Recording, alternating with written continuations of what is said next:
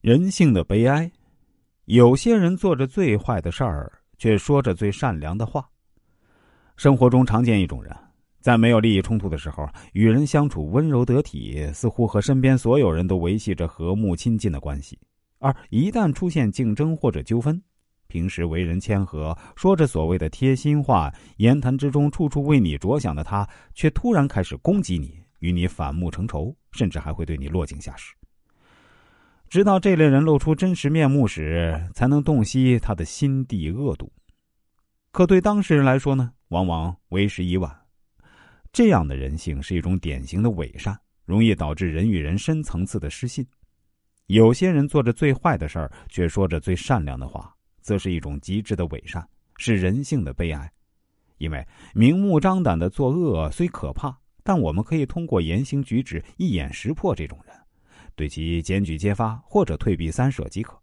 而满口仁义道德、看上去天真善良的人，很容易让我们迷惑于表象。心理学有种效应可以解释这种认知偏差，叫做晕轮效应，又称作光环效应，指的是对一个人多种特质的评价，易受其某一部分特质印象的影响而普遍偏高，就像一个发光物体对周围物体有照明作用一样。如果你仅仅通过他平日的言谈态度就判断他是高素质、值得深交的朋友，从而对他抱有很高期待的话，那么当他在关键时刻背后捅刀，必将给你带来强烈的心理落差，以及对人性的失望。从心理学的角度来看，伪善是侵蚀人际关系的致命毒素之一。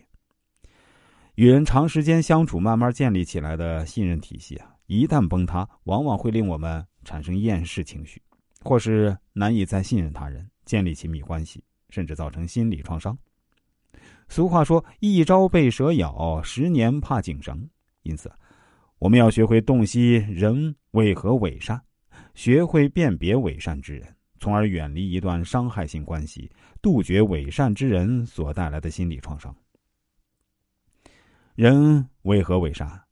人性弱点，合理化的心理防御机制。为避免现实问题以及由自身人际或社会压力所带来的焦虑，每个人都会采取一些心理防御策略，来为那些不被接受的想法或行为寻找一个合理的、使之能够被接受的理由。这种合理化的心理防御机制可以掩盖真实的动机，使我们的行动在道德上能够被接受。